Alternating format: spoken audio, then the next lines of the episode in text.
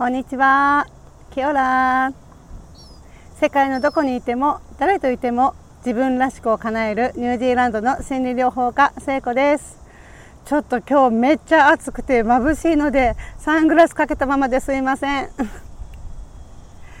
えっと今日はちょっとね厳しめのタイトルなんだけど根底から変わらなければ意味がないということでちょっとね心のプロセスの本質をお話ししたいと思います。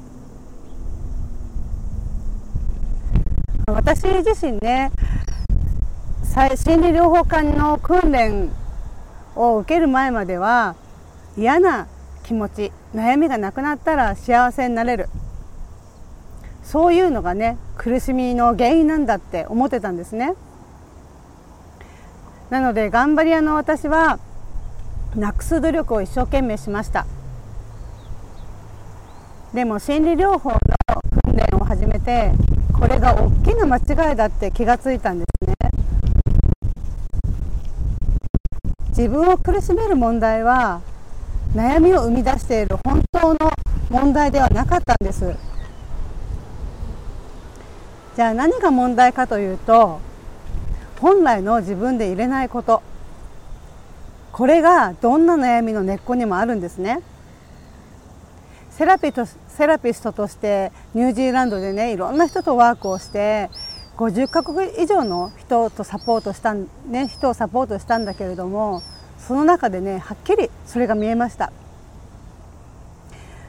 悩みの内容は人それぞれでもね差を超えて共通する悩みの本質っていうのがあるんですよ。じゃあなぜね本来の自分で入れないと人生の歯車が狂い出すのか。結論から言うとそれは本心の自分の本心を押し殺すことはありのままの自分を粗末にしていることと同じなんです。自分の心をねどんなに頑張ってもうまくいかないんですよ。本質から外れた努力は空転するんです。悲しくないですか？幸せになりたいってもがいてるのにその努力が幸せにつながらないなんて。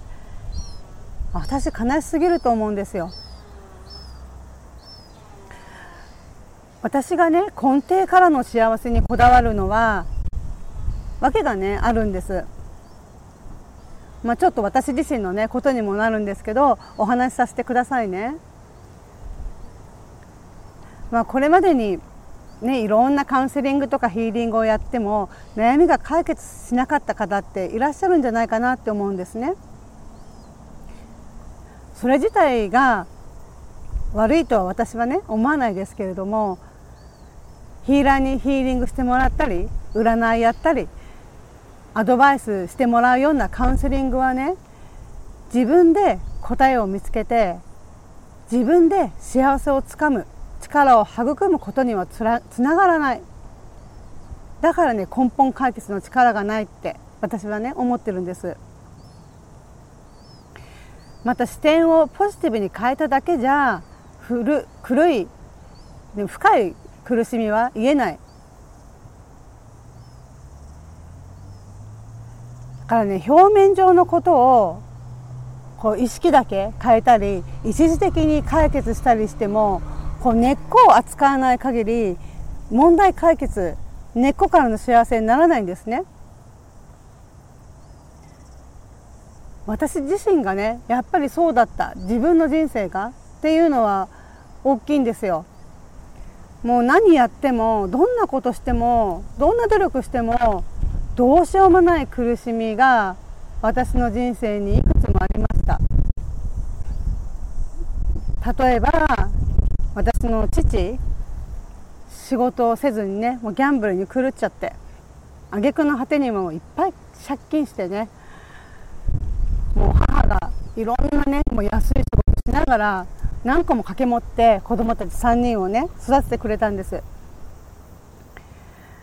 そういう苦労した母を見て育ってきたので父に対する恨みというか怒りっていうのが私すごくって乳児に来てからもねもう何年も父を思い出すと体が震えるような怒りがあったんですね。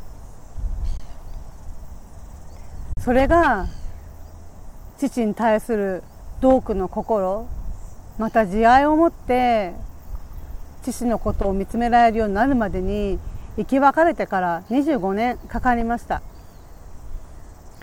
また私自身ね先の見えない長い間何年間も不妊の問題を抱えてました。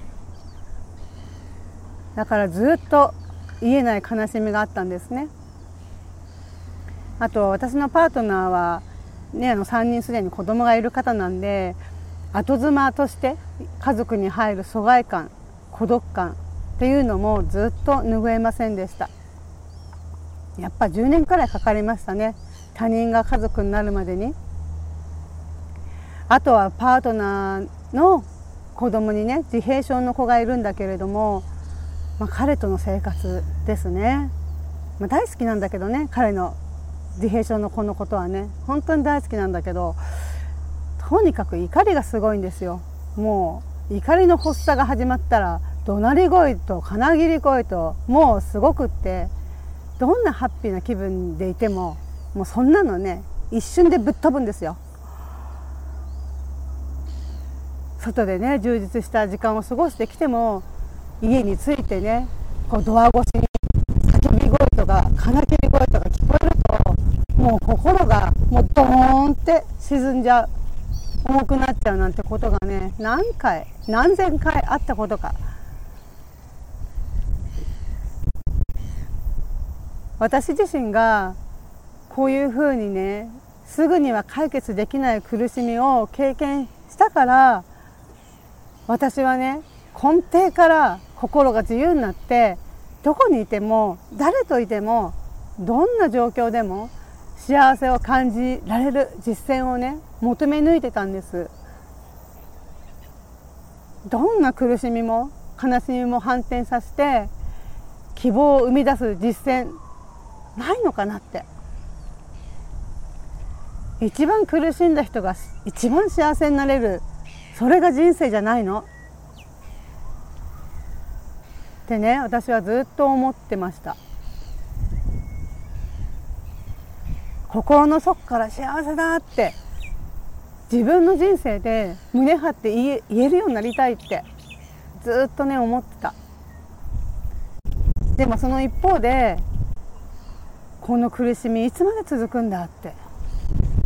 何回トライしたら自分の苦しみは変わるんだって。うん。こんな思いも同時にね持ってました。根底から自分を幸せにする実践を求めて心理療法を軸にね催眠療法やスピリチュアルコーチング哲学いろんなことをね学び抜きました。そして絶対に自分を裏切らない実践と哲学たどり着いたエッセンスがセルフコンパッションだったんですね。セルフコンパッションはひとたび体感で身につけたら後戻りしないんです。心のリバウンドがありません。自分で自分を根底から幸せにする心理技術です。今でもね確かに私も悩みは絶えませんよ。今でも自閉症の子だってギャーギャー言ってますよ。毎日ね。でも私がねずっと魂の奥の方でこんな人生生きたいって望んでた人生心の底から満たされる人生を今私は生きています。生きがいを感じられるライフワークがあってパートナーや大切な友達たちと深い絆を味わうことができてもう何があってもこの心の根底が楽しい。もうねセルフコンパッションを体得する前と後ではもう人生のクオリティ喜びがね全然違うんです。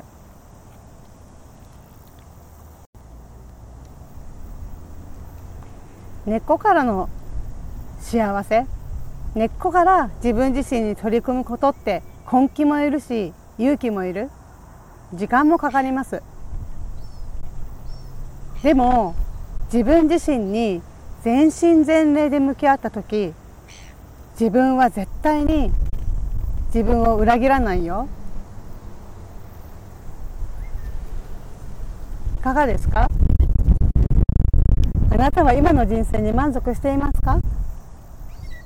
心の底から生きたい人生を生きてますか？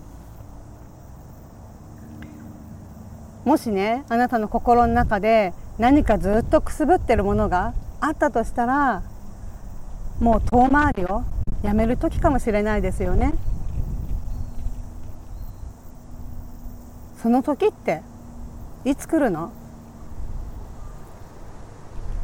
それはあなたが幸せになるって決めた瞬間です。自分が決めない限り一生来ないですよ、ね、幸せになるって決めることも勇気勇気もコンパッションです。これを見てるねあなたの心の底からの幸せを祈ってます。ではまたね。バイバイ。